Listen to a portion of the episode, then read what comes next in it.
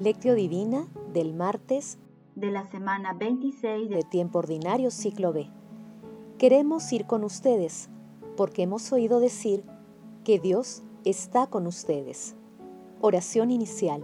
Santo Espíritu de Dios, amor del Padre y del Hijo, ilumínanos con tus dones para que podamos comprender los tesoros de la sabiduría que Jesús nos quiere revelar en este día. Otórganos la gracia para meditar los misterios de la palabra y revélanos sus más íntimos secretos. Madre Santísima, intercede ante la Santísima Trinidad por nuestra petición. Ave María Purísima, sin pecado concebida. Paso 1. Lectura.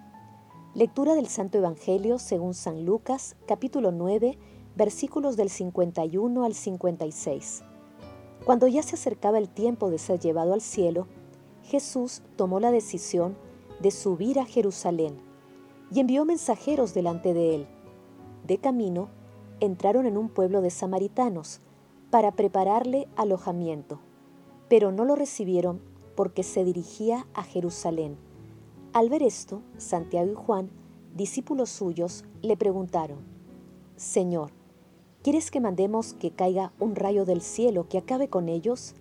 Él se volvió y les reprendió, y se fueron a otro pueblo. Palabra del Señor, gloria a ti, Señor Jesús. El peso de nuestra fragilidad hace que nos inclinemos del lado de las realidades terrenas. El fuego de tu amor, Señor, nos eleva y nos lleva hacia las realidades celestes subimos hasta ellas por el impulso de nuestro corazón, cantando los salmos de la subida. Quémanos con tu fuego, el fuego de tu bondad, porque es Él el que nos transporta. San Agustín de Hipona. En el pasaje evangélico de hoy, Jesús de manera valiente y firme decide ir a Jerusalén, es decir, hacia su pasión, muerte y resurrección para llegar allá, desde la región de Galilea, había que pasar por una zona de samaritanos. El desplazamiento de Jerusalén es una peregrinación. Jesús camina decididamente, mientras sus seguidores se encuentran confundidos. Los doce esperan batalla. Por ello el gesto impulsivo de los hijos del trueno, Santiago y Juan, que reaccionaron airadamente y con resentimiento, mientras tanto, Reprendiéndolos, Jesús decidió tomar el camino de la paz y del amor paciente y misericordioso por aquellas personas que lo rechazaron. Así, nuestro Señor Jesucristo eligió el camino revolucionario del amor, el único capaz de aplacar las rebeliones internas para crear relaciones fraternas. Paso 2. Meditación. Queridos hermanos, ¿Cuál es el mensaje que Jesús nos transmite a través de su palabra? Al igual que nuestro Señor Jesucristo, nosotros debemos tomar decisiones cada día y para muchas de ellas requerimos valentía y firmeza a fin de enfrentar las consecuencias de dichas decisiones. En muchos casos hemos enfrentado y nos enfrentaremos al rechazo y nuestra respuesta debe tener una buena dosis de paciencia y fundamentalmente de misericordia. La misericordia es un precepto obligatorio. Nosotros debemos ser misericordiosos con los demás, aunque los demás no sean misericordiosos con nosotros. Debemos cultivar la virtud de la humildad y pedir al cielo la gracia de la misericordia, ya que quien es plenamente consciente de la misericordia infinita que Dios tiene con nosotros, podrá ser misericordioso con el prójimo. Hermanos, con estas reflexiones es conveniente que proyectemos la lectura a nuestra vida y respondamos. ¿Cómo enfrentamos los rechazos y dificultades por haber elegido seguir a nuestro Señor Jesucristo? ¿Sentimos resentimiento por las personas que nos rechazan? Que nuestras respuestas sirvan para que con la ayuda del Espíritu Santo y nuestra plena disposición de seguir a nuestro Señor Jesucristo, seamos humildes y misericordiosos con el prójimo. Jesús nos ama. Paso 3. Oración. Amado Jesús, que el gozo y la alegría de tu resurrección nos impulse a servir a tu iglesia desde nuestras propias realidades sin temer a los que se oponen a la verdad.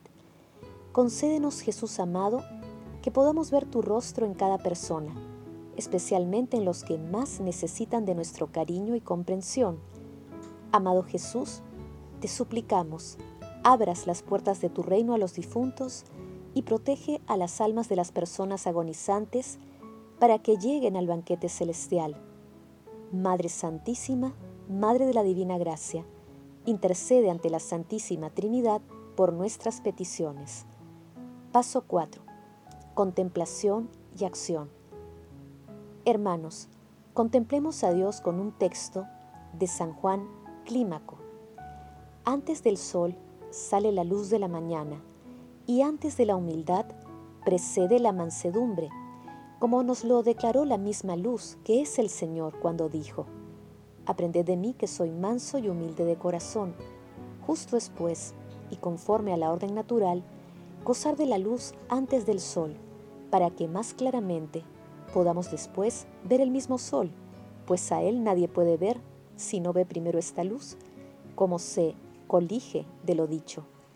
Mansedumbre es conservar el alma en un mismo estado sin alguna perturbación, así en las honras como en las deshonras. Mansedumbre es, en las perturbaciones y aflicciones del próximo, hacer oración por él con suma compasión. Mansedumbre es una roca alta que está sobre el mar de la ira, en la cual se deshacen todas sus ondas furiosas, sin caer y sin inclinarse.